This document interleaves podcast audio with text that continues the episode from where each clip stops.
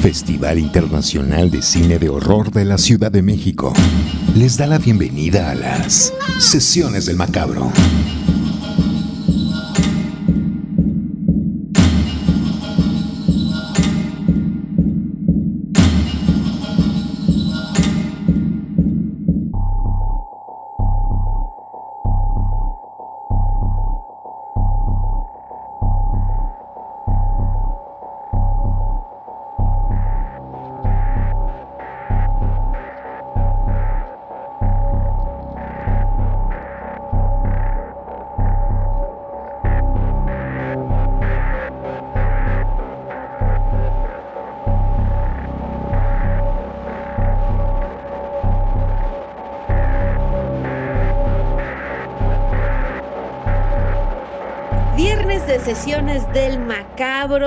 Les mandamos un fuerte beso tronado y les damos la más cordial de las bienvenidas a este podcast del Festival Macabro. Soy Cassandra Vicario, su host en estas sesiones y estoy por supuesto en compañía de dos grandes personas, partners in crime, hermanitos sangrientos del alma del cine, Edna Campos y el mismísimo señor Macabro. ¿Cómo están? Bien, Cassandra. Saluda, señor Macabro. Banda Macabra. Eso, señor Macabro. Muy bien. Gracias, Edna, por acompañarnos a toda la banda Macabra y a tu servidora en esta sesión macabra bien especial. Porque se estrenó Scream, como ya todos ustedes saben, Scream 6. Eh, y precisamente se me ocurrió proponerle a Edna que ya que Ghostface llegó a Nueva York, ya ha andado corriendo en el metro y en Times Square, ¿por qué no hacer una recapitulación de grandes películas que ocurran en Nueva York, ¿no? Y de ahí esta sesión del día de hoy que hemos titulado honrosamente Terror en Nueva York. O también podría ser El terror toma Nueva York. También, ¿por qué no? Parafraseando, un Jason toma Manhattan, si Ghostface ya también toma Manhattan, pues ¿por qué no? ¿Verdad? Macabro toma Nueva York. Ándale, eso está padrísimo. Macabro toma Nueva York. Me encanta, Edna. Así es. Entonces, pues ese es el tema que les vamos a compartir en esta sesión. Esperamos que la disfruten. Agarramos el autobús macabro y we cross the border hasta llegar a la Big Apple. Antes de comenzar nuestro recorrido eh, de terror en Nueva York, eh, yo les quiero eh, hacer un aviso. Eh, sobre, bueno, al rato eh, platicaremos un poquito de la película Muerte Infinita, eh, que es un estreno próximo, muy próximo, que tendrá Cine Caníbal aquí en México y que es, ni más ni menos. Yo sé que Cassandra va a enloquecer porque se trata de la más reciente película de Brandon Cronenberg, que además causó mucho furor en el pasado festival de Sundance. Y pues bueno, eh, se nos cumplió el deseo, la vamos a ver muy pronto ya en pantalla. Más adelante platicaremos un poco de ella y nos arrancamos con este recorrido terrorífico eh, macabro en Nueva York. Pues sí, mi querida Edna, ¿te parece si empezamos nuestro recorrido con una cinta de 1989? Tú ya la mencionaste. Rob Hidden es el, el director de este bodrio lo digo tal cual, porque sí, es muy mala película, es muy mala película. Pero bueno, viernes 13, Jason Takes Manhattan, o la parte 8 de esta saga cinematográfica protagonizada por nuestro querido serial killer Jason Burgess. Eh, en esta ocasión es Kane Hodder quien le da vida a Jason. Y pues básicamente el asunto va de que pues Jason despierta y toma un barco lleno de escolares que se dirigen precisamente a dónde crees, a Manhattan. y entonces llega toda la bola de escolapios Manhattan. Y en el, bueno, algunos ya llegan en forma de cadáver, porque Jason se sube al barco y obviamente empieza a hacer de las suyas. Y fíjate qué curioso, el bote en el que llegan estos escolares se llama Lazarus, ¿no? Que de alguna forma hace referencia a este capítulo bíblico en el que Cristo resucita a un muerto y pues sí, también Jason que estaba bien enterradito pues resucita, se sube a este barco, llega a Manhattan y empieza todo el relajito, ¿no? Kane Hodder afirma en entrevistas que había mucha gente viendo la filmación en Times Square y que no quería quitarse la máscara para no terminar con la magia de personaje. Me parece una cosa bonita esa, ese, ese lindo detalle por parte de Kane Hodder, ¿no? Me gusta. Eh, realmente la historia, insisto, no es la, sin duda no es la mejor película de la saga. Recuerdo únicamente una escena que sí me gustó, una y dura como tres segundos, donde hay unos, eh, digamos, chicos de la calle, pandillas de Nueva York, y este, ya sabes, con su, con su grabador sota gigante, ¿no? Estamos en 1989. Entonces, eh, con sus grabadorzotas con pila, oyendo, oyendo rap y se empiezan a pitorrear de Jason y se voltea a Jason y le da una patada en la cabeza a uno y sale la cabeza volando. Creo que esa es la mejor escena que ustedes van a encontrar en esta película que se grabó con el título de Ashes to Ashes, mi querida Edna, para evitar eh, que los fanáticos entorpecieran la filmación, aunque pues sí no hubo no hubo escapatoria de algunos que sí se enteraron dónde iban a filmar y se hicieron presentes en el evento, ¿no? Y pues bueno, si ustedes quieren darle continuidad a su saga de Viernes 13, háganlo bajo su propio riesgo.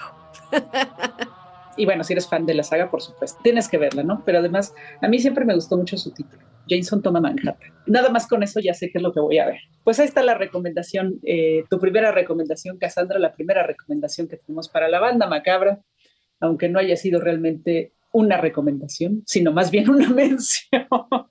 Sí, tienes toda la razón.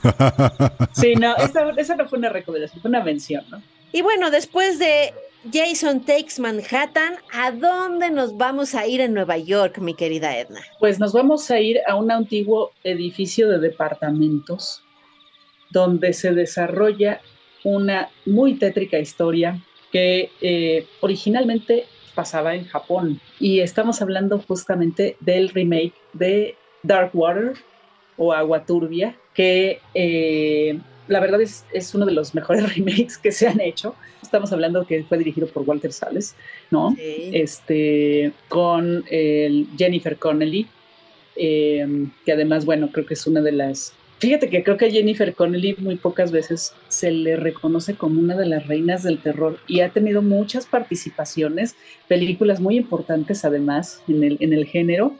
Y bueno, pues aquí hace justamente eh, un, papel de una eh, mujer que que, tiene una hija, las dos viven en un departamento y de repente, como al igual que en la original de Hideo Nakata, em, empieza a ver eh, pues eh, a un fantasma, ¿no? Y bueno, creo que la mayoría de la banda macabra sabe perfectamente bien por dónde va el asunto, eh, qué pasa con el agua turbia, ¿no? Y pues al final ellas descubren la razón de por qué este fantasma las está de alguna manera acosando y que de alguna manera también está pidiendo ayuda para que se sepa qué pasó con ella, ¿no? Es bastante interesante, eh, me parece que es una de las películas más espeluznantes que se hicieron en su momento, se hizo en 2005, justo cuando veníamos, eh, digamos, con esta ola de terror japonés y, de otros eh, países de Oriente, que, bueno, que estaba completamente refrescando el género, ¿no? Y bueno, ya sabemos que se hicieron algunas adaptaciones eh, al cine de Hollywood y algunas como esta que es bastante afortunada, ¿no?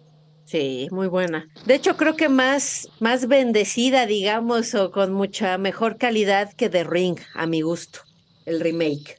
Sí, sí, yo también creo que, creo que está mucho mejor también que, que, que Laro. Y aún así me parece que el largo es bastante decente en, cuanto a, lo que se refiere al remake. Hay cosas peores, diría la Biblia. y vendrán cosas peores. Pero bueno, no es el caso de, de, Laro ni tampoco de Dark Water, ¿no? Eh, así es. Interesante que la ambientaran en Nueva York, la verdad. Sí, es interesante y creo que eh, eh, fue afortunado también, ¿no? Porque funciona muy bien el, espacio donde lo hicieron, ¿no? Que además eh, también vamos a ver un poco más adelante que los edificios de Nueva York eh, encierran en las películas de terror muchos misterios. Híjole, es que los edificios en Nueva York son, vaya, no son como los pinta, no, como los pinta tal cual el cine, ¿no? No son unos penthouse maravillosos, súper amplios y demás. Yo he visto por ahí videos en internet de gente que vive en Nueva York. Híjole, o sea, un cuarto de una habitación aquí en México es más grande, ¿no? Es, y, y además es carísimo, carísimo. Sí, así es. En fin, pues ahí está la recomendación de Edna Campos de este terror en Nueva York. Este gran remake protagonizado por la gran Jennifer Connelly, que sí, Edna, ¿eh? valdría creo que la pena que nos anotemos en el en la bitácora macabra algún especialito donde retomemos la carrera dentro del género de esta gran actriz. Estoy segura que la banda macabra nos va a apoyar.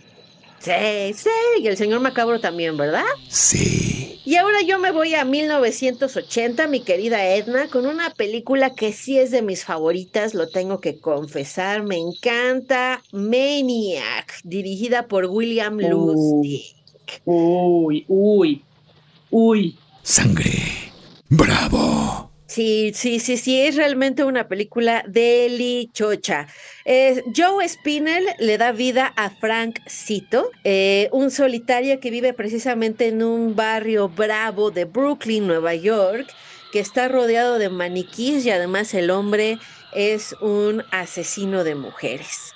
Es una película muy sangrienta de principio a fin, de muy bajo presupuesto filmaron en Nueva York sin permiso en las calles, ¿no? Entonces hay muchas anécdotas muy interesantes ahí porque sí es una película de muy bajo presupuesto. Entonces imagínense ustedes lo que debe de costar tener un permiso de filmación para Nueva York. No debe de ser una cosa muy barata, no es de one dólar, ¿verdad? Entonces, pues seguramente era muy caro y entonces estos muchachos llegaban y montaban rápido y filmaban y se trepaban a su camioneta y se echaban a correr con la esperanza de que no los viera nadie y no los alcanzara la policía. En particular tengo que destacar que Tom Savini se hizo cargo de los efectos especiales de esta película y eso es sin duda una garantía de calidad en cuanto a efectos especiales y gore que vamos a encontrar. En particular hay una escena donde tal cual nuestro hermoso Frank Cito con una escopeta revienta la cabeza de un desafortunado novio que se anda besuqueando por ahí. Y entonces eso no debe ser y púmbatelas, ¿no? Adiós chollita, adiós cabecita. Y es una escena además en cámara lenta vuela la sangre, el seso, la tripa por todos lados. Eh, y en esa escena también cuentan que solo la hicieron en una toma y tal cual como les platiqué, llegaron, filmaron, lo hicieron así en super mega friega, trépense y desaparezcan. Em, fue destrozada por las críticas, como toda buena película goriosa que se respeta. La crítica la hizo pedacitos y los medios de comunicación también dijeron que fue chila y guácala. Joe Spinell hizo papeles secundarios en Rocky, en Taxi Driver y en El Padrino, eh, pero sin duda el personaje que le daría pues la inmortalidad o lo haría sobresaliente, pues sería en el género del terror, dándole vida a Frank Cito, ¿no? Él intentó hacer una secuela de, de Maniac sin éxito e incluso William Lustig no estaba muy interesado en ello y pues hasta ahí llegó. Lo que sí tengo que resaltar también que me parece que es un caso muy particular, que casi no ocurre ni en el terror ni en ningún otro género, que el original y el remake están muy similares en cuanto a calidad, o quizá el remake podría llegar a superar al original, y es el caso de Maniac. En el 2012 se hizo un remake de Frank Calfaun, protagonizado por Elijah Wood, y me parece que es una de las películas más magníficas elaboradas dentro de los últimos años dentro del cine de terror. Ese remake es verdaderamente extraordinario. Me encanta, Cass. Pues ahí está. Algunas personas podrán crucificarte por eso, pero eh, ahí está, ¿no? Ahí está la, este, la mención de, Maniac. Bueno, eh, mi siguiente película es posiblemente una de esas películas donde la misma ciudad es también una, eh, un personaje de la misma. que es ni más ni menos que American Psycho. Uh. Porque sí, bueno, por ejemplo, a diferencia de, de estas otras películas en las que obviamente todo está ubicado en Manhattan específicamente, em, en esta película creo que es muy importante el marco donde se desarrolla todo, ¿no? Eh, desde el, es, es, parte de lo que forma la personalidad del personaje principal, Patrick Bateman, película del 2000, ¿no? de, de Mary Harron, y que eh, creo que lo que le da también mucha fuerza es que está hablando de los años 80, ¿no? De un personaje muy, muy típico del Nueva York de los años 80, ¿no?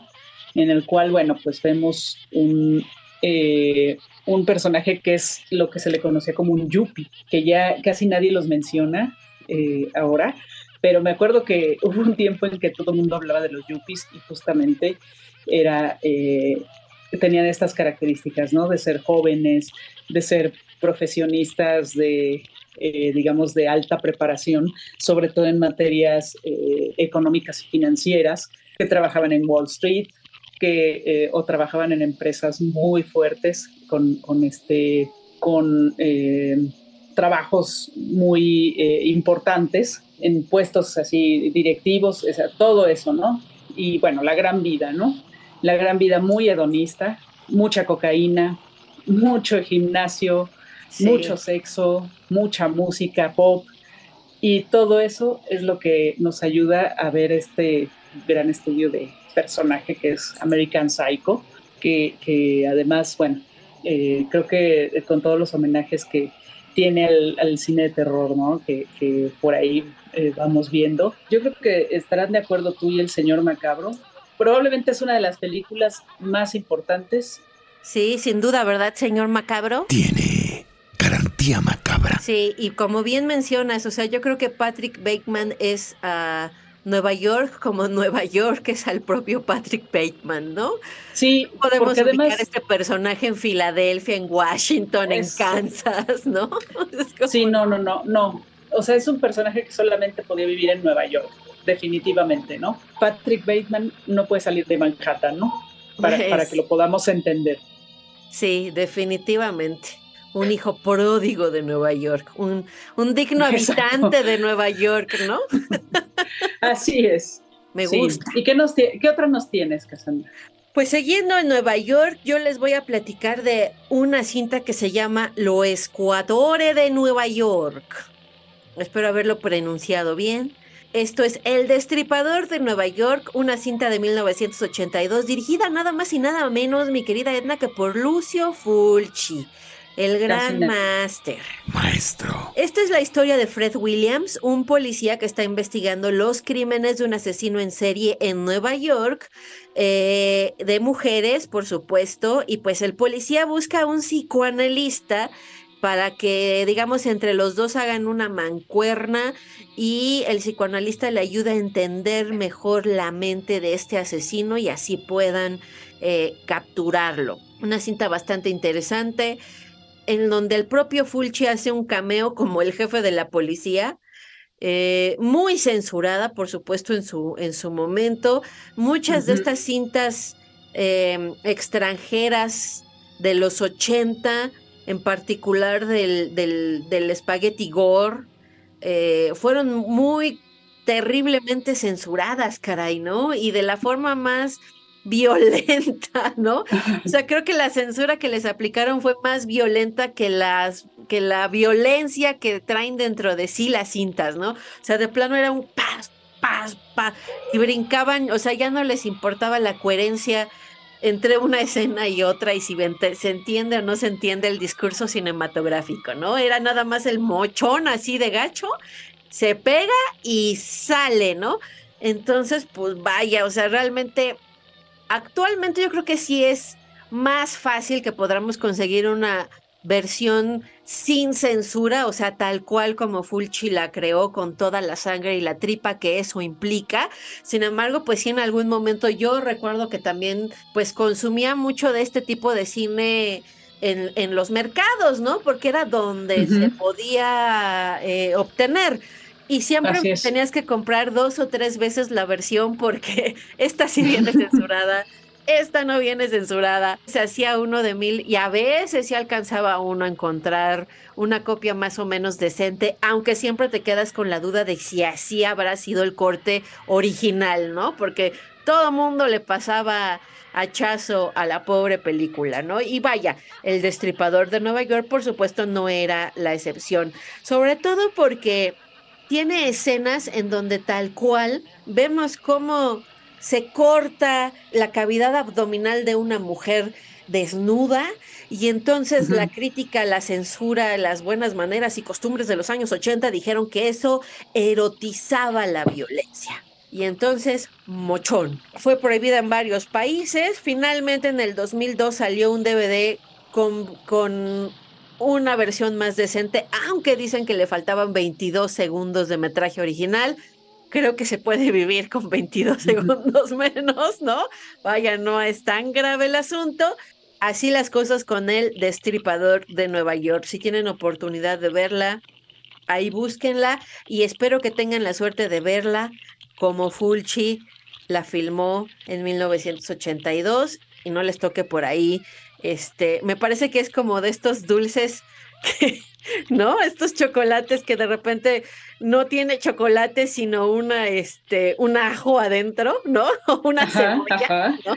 Que luego vemos en internet y llega uno, ¡ah, qué rico chocolate! Es una cebolla. o sea, cuando te toca ver alguna película que ya está muy mochada, me, me, me, parece que es muy parecido a esto, pero bueno, esperamos que ustedes, si quieren buscar al destripador de Nueva York, vale mucho la pena y ojalá lo encuentren en su corte original. En su, exacto, en su corte, en su versión sin censura. Pues bueno, te traigo otra película que también es muy importante el espacio donde se desarrolla, que eh, es pues muy característico de la ciudad de Nueva York. Y bueno, hemos visto montones de películas que suceden en el metro de Nueva York, ¿no? Yo creo que una de las más icónicas es la de los guerreros, ¿no? Que no es una película de terror, sino es una película, eh, un thriller ahí de acción eh, bastante, bastante buena, ¿no? Muy, muy de culto. Se volvió también una película de culto. The Midnight Meat Train, Uh. Que le pusieron el vagón de la muerte por ahí, ¿no? Eh, podría funcionar, ¿no? Digamos que sí. Eh, una eh, película que está, es una adaptación de un cuento de Clive Barker. Sí, nada más y nada menos. Como paréntesis, la verdad es que si ustedes pueden leer el cuento del tren de la carne de la medianoche, que es, viene incluido en los libros de sangre, en el primer tomo, si no me equivoco, de, escrito por Craig Barker. Híjole, ¿eh? de verdad, de verdad, van a pasar un muy mal momento, porque sí es, es, extraordinario, es extraordinario, ¿no? Eh, digamos que la, adaptación pues sí deja un poco que desear. Sin embargo, pues sí nos regala ahí algunos momentos este, bastante buenos eh, de, pues de gore, sobre todo, ¿no? Eh, es una película de Ryuhei Kitamura, ¿no? Este director eh, de, origen japonés. Y bueno, está protagonizada por Bradley Cooper antes de que se volviera Bradley Cooper. o sea, antes de que se volviera una super mega estrellota, ¿no? Que, que, este, que bueno, pues aparece ahí ya por todos lados, ¿no? Y eh, bueno, eh, también aparece por ahí Vinnie Jones, este exjugador, ¿no? Que, que se convirtió en un, un, actor bastante interesante. Ahí todo sucede justo en el metro de Nueva York, en la ciudad de Nueva York, porque justo la, historia va de lo que sucede abajo de una ciudad y lo que mantiene la vida de una ciudad y de, digamos, de los seres humanos, ¿no? Lo que tienen que hacer, lo que tiene que haber y lo que tiene que suceder para que todo funcione. Y no voy a decir más porque si ustedes no la han visto, de verdad, de verdad, eh, vale la pena, ¿no?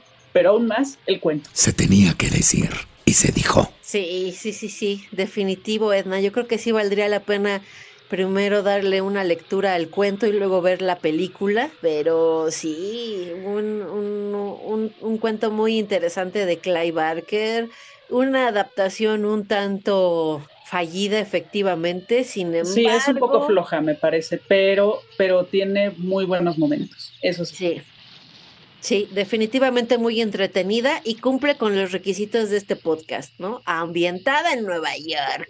Justo.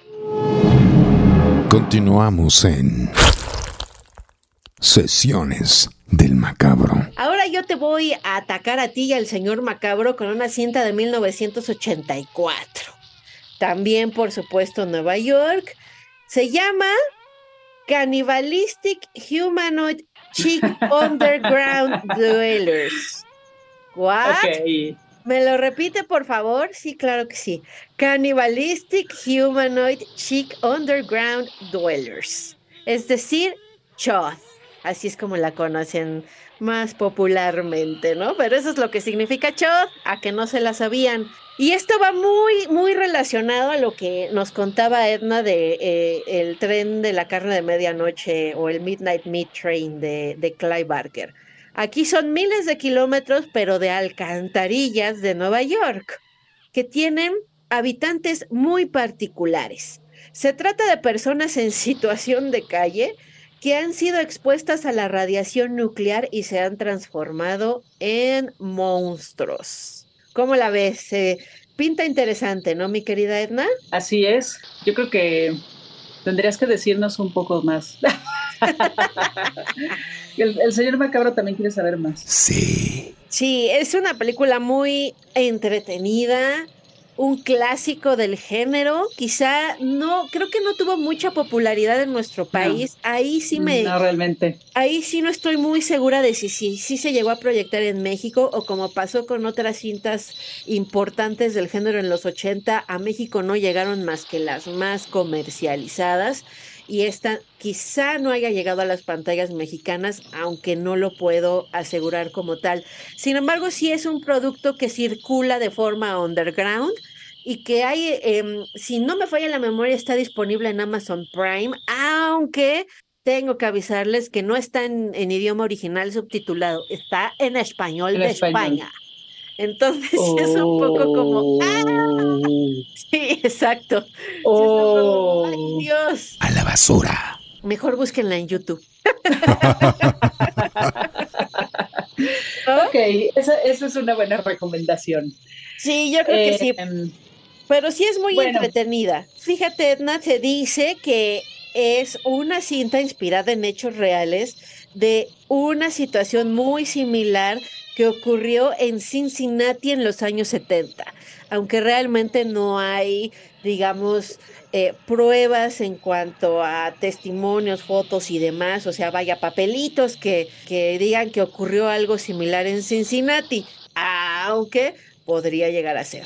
Hay una secuela que se llama Chod 2, Both the Chod, de 1989, dirigida por Brian Robbins y por Bill Calvert que pasó sin pena, sin, sin, pena ni gloria. Realmente creo que la que vale la pena es esta del 84 y precisamente pues entra en esta, en esta recomendación de cine de terror en Nueva York porque se desarrolla en uno de los espacios más representativos de toda gran ciudad, ¿no? Las alcantarillas. Pues ahí están, los monstruos, la radiación y las alcantarillas de Nueva York.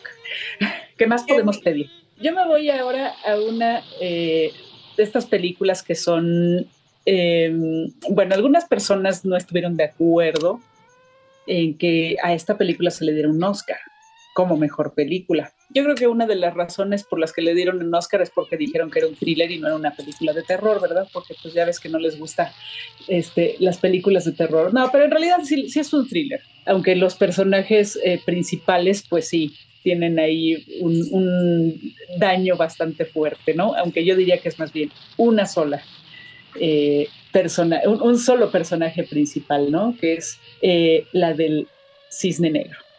Oh. Esta película de Darren Aronofsky de 2010, que pues le dio el Oscar a Natalie Portman, quien justamente hace este personaje principal de El Cisne Blanco, eh, una bailarina que eh, pues es bastante vulnerable, tiene un carácter muy frágil, por decirlo de alguna manera, y eh, está obsesionada por convertirse en la primera bailarina de la eh, compañía de danza, ¿no? Que va a presentar justamente el ballet de El Cisne, eh, el lago de los cisnes, perdón.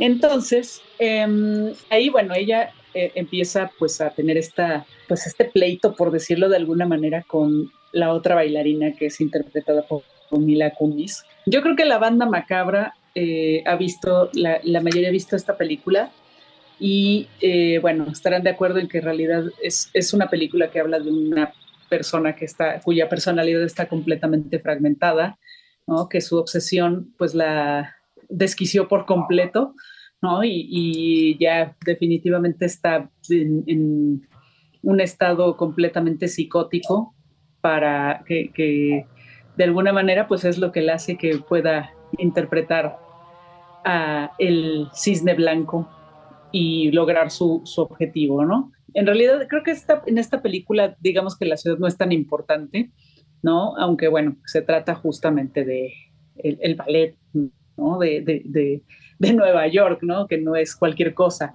Entonces, eh, de ahí que bueno, que pueda ubicarse dentro de nuestra lista. Una muy interesante película de principio a fin que sí nos lleva junto con el personaje de Natalie Portman por esta pues este desequilibrio emocional, mental y físico que termina teniendo ella, ¿no?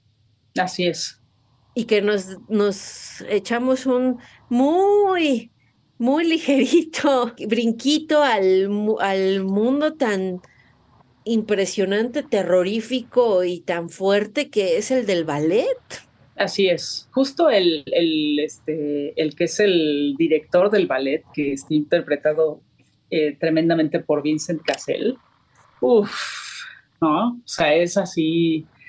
Y eh, además, bueno, eh, me parece que es así como el hipermacho, ¿no? En el mundo del ballet, o sea, una cosa bárbara, ¿no? Sí, no recordaba la, participación de Cassell. Sí, sí, sí. Juega un papel muy importante. Juega un papel, y no tanto, yo no diría que es el culpable que suceda eso. Yo creo que eso, eso iba a suceder con ella porque ella estaba obsesionada, ¿no? Pero, este, pero de alguna manera es como el, el, el, que impulsa esa, esa, situación, ¿no? Junto con el otro personaje, ¿no? El de, el, el de la otra bailarina. Precisamente. Muy bien, mi querida Edna, una muy buena recomendación sobre las artes, ¿no? También tan importantes en Nueva York, porque vas a Nueva York y te tienes que meter por lo menos al teatro o al ballet, o al Met, a la ópera, o alguno de estos espectáculos culturales, uff, ¿no? Que son así como lo máximo. Yo voy a ir a algo más vulgar. Tú te viste muy acá con el ballet y el Black Swan y Vincent Cassell y todas esas cosas bonitas, pero yo me voy a ir a una historia en donde un chupe mal hecho termina en una masacre espantosa. Estoy hablando. así como aguas locas. Ándale, algo así. Estoy hablando de una cinta de J. Michael Muro, una comedia negrísima eh, que se llama Street Trash. Una cinta de 1987 que pertenece a una corriente, mi querida Edna, que se llama Melt Movies. ¿De qué van estas Melt Movies? Pues son estas corrientes Em, que muy populares en los 80 y algunas partes de los años, algunos años de los años 90, en el que el cuerpo humano queda literalmente, pues, se hace pomada, queda disuelto, se derrite, vededito, vededito, y termina hecho una verdadera masa de quién sabe qué, con quién sabe cuál, quién sabe cómo. ¿De qué va Street Trash? Hay un hombre en una tienda de abarrotes en un barrio de Nueva York, por supuesto, en un barrio, digamos, también tipo Brooklyn, hacen una reparación y descubren dentro de la pared unas cajas de cartón, las sacan y resulta que son unas anforitas de un alcohol, de un chupe que se llama Tena Fly Viper. Ok, ¿y esto qué? ¿Quién sabe, no? Y abren una y huele espantoso y entonces el cuate de la tienda dice, yo no me voy a tomar esto, pero no voy a dejar que se pierda. Y entonces lo empieza a vender a las personas que viven en situación de calle a unos precios muy, muy bajos, ¿no? Estamos hablando de que por centavitos estos hombres van y compran la, la botella de este, de este alcohol y se lo beben Y oh, surprise, que quién sabe de qué carajos estará hecho, porque se lo beben y literal comienzan a derretirse. y entonces, pues es muy divertido porque sí, sí, sí, es una película bien goriosa, sí es una película de muy mal gusto, sí es una película para sentarse a ver cómo le explotan las tripas al de al lado y eso a muchos de nosotros nos encanta, ¿no? El eslogan de Street Trash es, las cosas en Nueva York están a punto de irse por el inodoro. y es que una de las escenas quizá más populares de la película precisamente tiene que ver con que uno de estos hombres en situación de calle se bebe el licor mientras está en el inodoro. Entonces pues empieza a disolver y empieza a tapar el caño. Es una cinta realmente muy, muy divertida, hilarante, grosera, porque también entre los homeless se están albureando y se están haciendo bromas muy pesadas. Entonces es una cinta de muy bajo presupuesto, por supuesto independiente.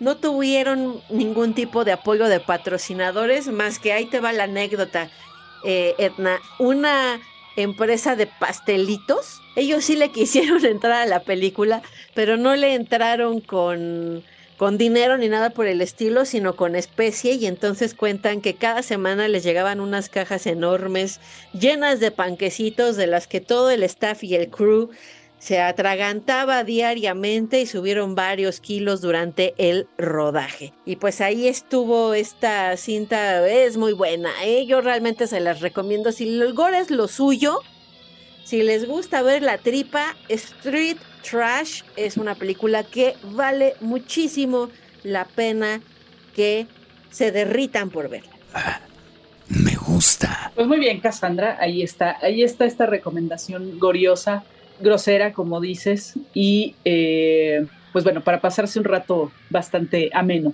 Yo me voy con eh, otra película que creo que es ya un clásico también de nuestra época, que es eh, Cloverfield, la de el monstruo este que en realidad nunca se ve, ¿no?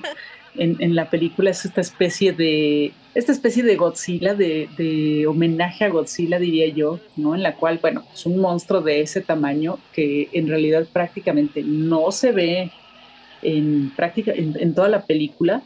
A mí me gustó mucho en el momento en que la vi, pero sí debo reconocer que sí es eh, la inestabilidad de la cámara todo el tiempo. Sí, eh, a mucha gente sí le molestó bastante, ¿no? Porque sí de repente no se veía nada, por bueno, por esta inestabilidad de la cámara y lo que, eh, pero al mismo tiempo ayudaba mucho a crear esta atmósfera de, tensión, ¿no? En la que pues íbamos con los protagonistas de la película que también casi nunca se ven, ¿no? Nada más los escuchamos todo el tiempo y vamos viendo, nos van mostrando así por, por en tomas eh, pues bastante cortas y cerradas de alguna manera de repente se abren y vemos cómo se están destruyendo los edificios de, Nueva York precisamente. Y creo que eso, eso la hizo bastante atractiva, ¿no? El, cómo mostrarla, aunque pues sí, eh, hay un momento en que dices, ¿por qué demonios no dejas la maldita cámara? ¿no? en cuestión de, de, credibilidad, pues sí, ¿por qué demonios no dejas la maldita cámara? Porque tienes que estarlo grabando todo, ¿no? Y bueno, eh, sí, toda la historia en realidad es eh, que uno de ellos está, tiene que ir a rescatar a su novia o quiere ir a rescatar a la que era su novia de, bueno, de la destrucción, ¿no? Entonces, lo que seguimos es justo el trayecto de estos personajes que, que van en busca de esta otra persona y pues ahí nos van mostrando todas las eh, atrocidades que, que hace eh, Cloverfield, que bueno, después tuvo una secuela que no tiene absolutamente nada que ver, ¿no? Que es eh, Avenida Cloverfield y que también es bastante buena, ¿no? Es, sí. a mí me parece que es está mejor. Sí, fíjate la, la historia es mejor. Y bueno, pues eh, ahí se explota otro tipo de, de, temor, ¿no? Que es el, que pues estar aislado, estar secuestrado. además aparece John Goodman haciendo un gran, gran papel. Entonces, también eh, sí la recomendaría, digo, ahí en realidad no se ve nada de ninguna ciudad, no tiene nada que ver con Nueva York y no tiene nada que ver con el monstruo, ¿no? Entonces, este, pues ahí está. está la mención de, de Cloverfield para, para este episodio dedicado al terror en Nueva York. No podíamos terminar este episodio sin mencionar una cinta en la que Nueva York fuera destruido, como lo marcan los cánones. Como es costumbre, además. Así es, les encanta, les encanta poner en peligro Nueva York.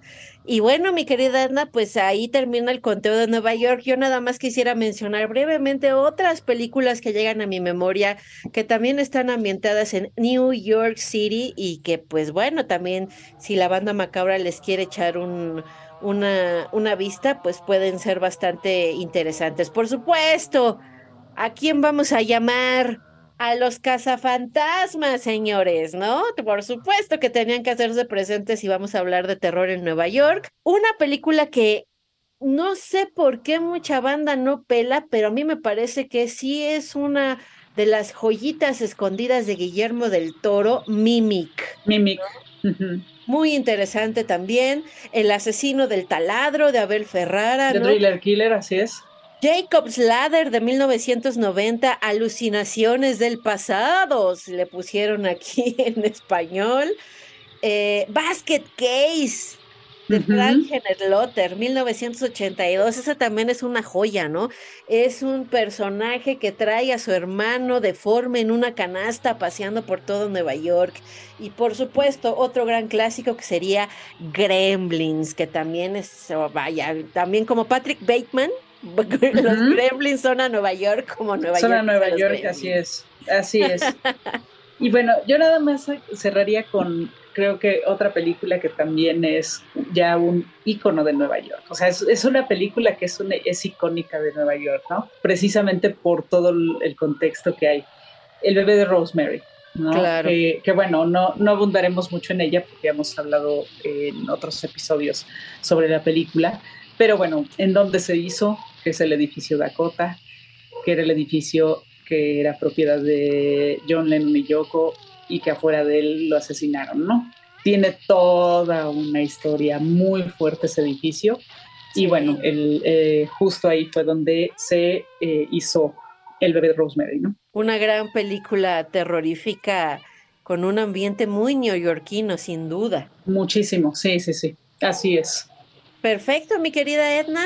Pues entonces ahí ya tienen Banda Macabra un buen arsenal de películas eh, que se desarrollan en Nueva York y vaya para este fin de semana se pueden dar un buen maratonazo de terror en Nueva York con estas recomendaciones. Esperamos que la pasen muy muy bien, se diviertan y tengan algunos momentos de susto y de espanto como lo marcan los cánones. Nos vamos a nuestra siguiente sección porque Edna nos tiene una sorpresa y un comentario y unas cosas bien bonitas en nuestros mensajes macabros. Así que vámonos para allá. Sesiones del macabro.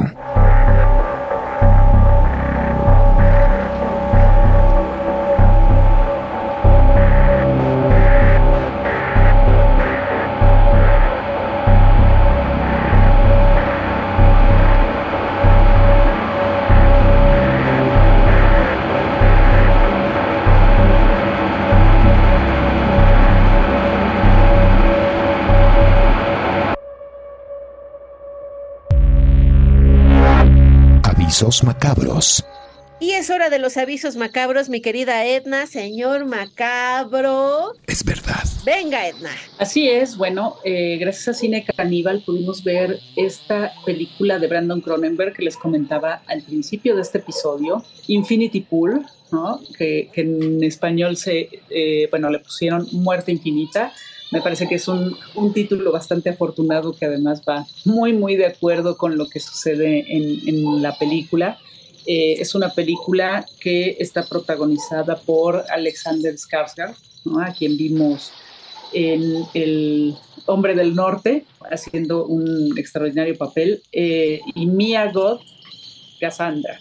Hace algunos eh, episodios, así es, algunos episodios, hace algunos episodios de, estas sesiones del macabro, hablábamos de Mia Goth y hablábamos de eh, Gina, eh, ya hasta se me olvidó su nombre, ¿ya ves? Gina Ortega. Gina Ortega, exactamente.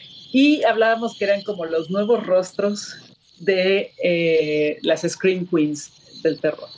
Yo solo diré que en Muerte Infinita, Mia Goth se está revelando como la siguiente Scream Queen, pero yo diría que va ya en un personaje que va más allá de la villana o la final girl, o sea, digamos que no tiene nada que ver con ninguna de las dos, sino que lleva eh, su nivel de actuación a otro, eh, estamos ya, hablando de otra cosa, ¿no? Completamente. O sea, es, es estupenda la actuación que tiene Mia Goth en, Muerte Infinita, ¿no? En la cual, pues la verdad es que le hace ver su suerte al personaje de Alexander Skarsgård y a la que es eh, su esposa interpretada por la actriz se llama Charlotte, de ahorita no, no, recuerdo su nombre, Charlotte Coleman. En la película aparece como, como su esposa. Y bueno, si ustedes vieron eh, esta película de Harmony Corinne, Spring Breakers, yo diría que podría tener un poco que ver con, con lo que sucede, nada más que no estamos hablando de jóvenes adolescentes eh, haciendo destrozos y cometiendo crímenes, sino de gente mayor, ¿no? De, estamos hablando ya de gente mayor de 50 años, eh, en, un, en, un, universo de perversión, en un universo muy psicodélico, ¿no? Muy, es una película muy psicodélica, por supuesto, tiene eh, una cuestión de ciencia ficción que además es lo que detona todo lo que pasa por, por este, este hombre, ¿no? Que, que bueno, eh, para, para contextualizarlos un poco, la película va de un escritor que llega a un resort en un país eh, que intuimos está en Asia, ¿no?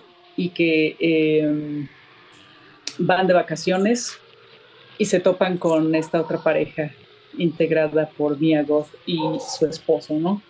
Y de repente, bueno, ese grupo se hace mucho más grande y suceden algo, sucede una tragedia que los lleva a enfrentarse con la ley en ese país, ¿no? De esa forma sucede algo propio de la ciencia ficción, ¿no? Que eh, lleva a este hombre pues a una espiral de, destrucción, digamos, ¿no? Eh, y muy impulsada y muy manipulada por el personaje de, de. El manejo de los colores es impresionante. Eh, las escenas, por supuesto, hay escenas sexuales bastante subidas de tono, también muy bien hechas, que, independientemente de que sean eróticas, también tienen un toque que las, las hace este, espeluznantes y al mismo tiempo las hace surrealistas. Y, creo que el, tema central, que es justamente un conflicto de identidad, eh, detonado justamente por, por esta situación que tiene que vivir el hombre y que por ello se le llama muerte infinita. Em, creo que vale muchísimo la pena, sobre todo eh, comentarlo, ¿no? Desgraciadamente, eh, bueno, la película se estrena hasta el 30 de marzo y por esa razón no doy más detalles de lo que sucede y que, bueno, que ayudaría muchísimo más a poder hacer, a, desmenuzar mucho más la película y este, ya que pues sí, tiene varias capas, ¿no? No es nada más la situación que, viven ellos. Tiene, por supuesto, humor negro, eh, este enfrentamiento con esta especie de, eh, de, grupo que hasta por momentos parece una secta. Y por otro lado, eh, pues este viaje que al final en realidad está realizando este hombre en busca de su propia identidad, ¿no? Y sin, sin realmente haber, saber que eso es lo que él necesita. El final es bastante desconcertante también, pero a final de cuentas lo esperas, porque él, llega, llega en una situación de un tipo que en realidad es bastante fresa y termina en otro lugar completamente eh, psicológicamente, no, no, nada más en, este, en, en, cuanto a, a, la ubicación física, ¿no? O sea, mentalmente él ya está en otro lado, ¿no? Se topa con su animalidad, se topa con sus excesos, cuestiona su moral, vamos, suceden muchas, muchas cosas ahí que, que, este, que, hace que la película sea tan interesante. Pues ahí está, ahí está. La verdad es que sí la recomiendo. Y bueno, eh, este va a ser el eh, Cine Caníbal la trae a México. Se estrena el 30 de marzo y pues atentos a las redes sociales de Macabro que vamos a tener unos pases.